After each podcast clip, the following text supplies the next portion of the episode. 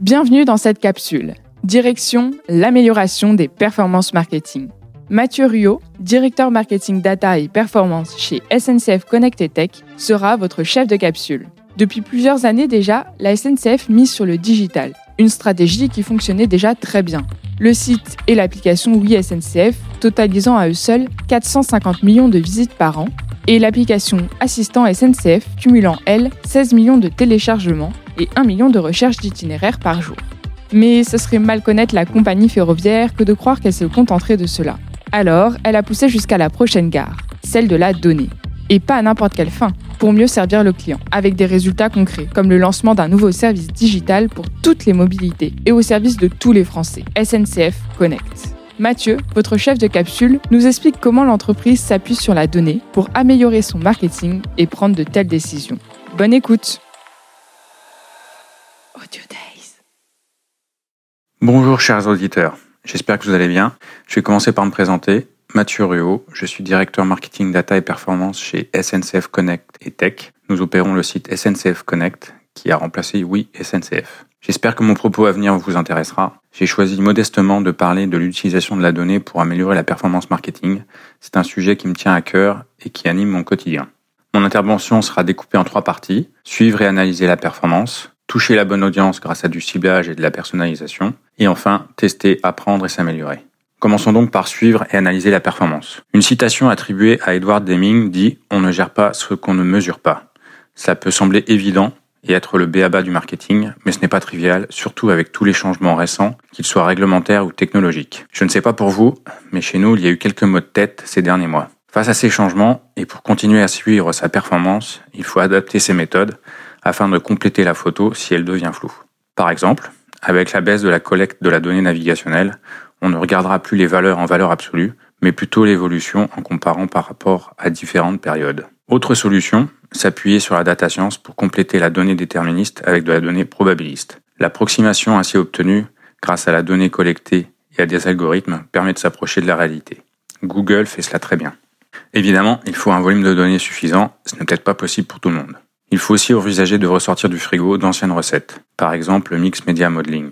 Les capacités technologiques apportées par le cloud, notamment les capacités de calcul et les innovations algorithmiques, permettent aujourd'hui du MMM en fil rouge. Cela demande un gros projet au départ, mais permet ensuite d'avoir un suivi dans le temps et plus une photo à un instant T. Auchan a ainsi mené ce type de projet en 2021 avec des résultats très positifs. C'est un des dispositifs que nous avons commencé à regarder chez SNCF Connect et Tech et qui sera sans doute un sujet 2022.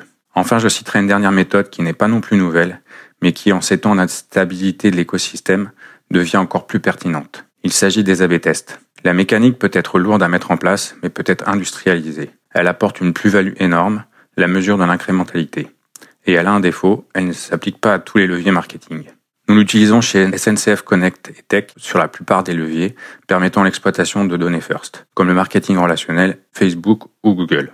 Au final, le fait de réussir à suivre sa performance marketing et d'analyser les résultats grâce à la donnée va permettre d'identifier les actions à envisager pour l'améliorer. Cela peut être de la rélocation de budget, un changement de partenaire ou plus modestement de la modification de campagne. J'espère que je n'ai pas perdu trop de monde jusqu'à maintenant. Parmi les modifications de campagne rendues possibles par l'exploitation de la donnée, il y a évidemment la personnalisation.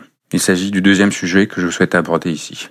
Toucher la bonne audience grâce à du ciblage et de la personnalisation.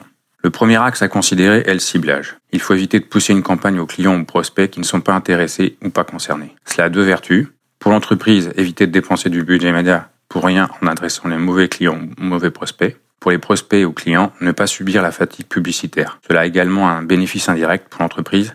Ces personnes seront plus attentives lorsqu'elles verront une publicité qui leur est poussée. Le deuxième axe concerne la personnalisation en tant que telle. Adapter le message ou le visuel aux personnes présentes dans l'audience ciblée. Dans notre cas, pour une même opération commerciale, nous pouvons nous adresser aux familles et aux jeunes.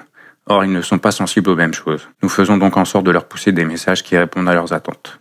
Le fait de personnaliser avec un message différent par type de client améliore fortement le taux de clic et donc le taux de conversion ensuite. Ce type de démarche devrait s'appliquer à tous les leviers pour lesquels il est possible d'utiliser la donnée pour faire du ciblage, et notamment emailing, SEA, display et réseaux sociaux. C'est ce que nous faisons chez SNCF Connect et Tech avec des résultats très positifs. J'en entends certains dire, il est gentil lui, et si on n'a pas ou peu de données Il est possible d'utiliser différents types de données. Données first avec des segmentations internes, données third avec les segmentations partenaires, ou les données contextuelles telles que le type de page vue, la géolocalisation ou la météo. C'est une bonne pratique à respecter, applicable même pour des entreprises avec peu de données, car elle permet d'éviter des dépenses inutiles et de maximiser le ROI des investissements réalisés. C'est ce que nous avons constaté sur tous les leviers pour lesquels nous le faisons. Autre chose, une Customer Data Platform peut être un bon outil à considérer pour cela, mais il n'est pas indispensable. Des choses peuvent être faites sans, avec des résultats qui sont déjà très positifs. J'en arrive à la fin de mon intervention. La roue sera bouclée, et à propos de roue, c'est l'occasion d'évoquer la roue de Deming. Je sais, le jeu de mots est facile. Mais ce monsieur a formalisé simplement avec cette roue ce qui devrait être fait par toute équipe. Il s'agit de la méthode connue par le doux nom de PDCA. Plan, Do, Control et Act. Je ne vais pas faire ici la présentation détaillée de cette méthode, mais on pourrait la résumer à tester et améliorer. C'est la seule méthode scientifique que je connaisse permettant d'améliorer sa performance marketing. Cela consiste à tester des idées, garder les bonnes, rejeter les mauvaises en se basant sur des faits et pas des a priori. Où se trouve la donnée dans mes propos?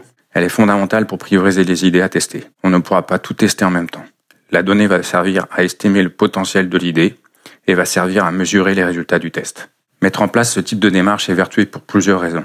Elle évite des discussions interminables sur la pertinence de mettre en place une idée, elle autorise le droit à l'erreur et devrait favoriser la prise d'initiative. Pour conclure, la donnée, si elle est de qualité et bien exploitée, peut être un phare dans le brouillard et un accélérateur dans la performance des opérations marketing. Cela peut nécessiter un changement de mindset au sein de l'entreprise, mais ceci est une autre histoire ou un autre podcast. Merci pour votre attention, bonne fin de journée et prenez soin de vous.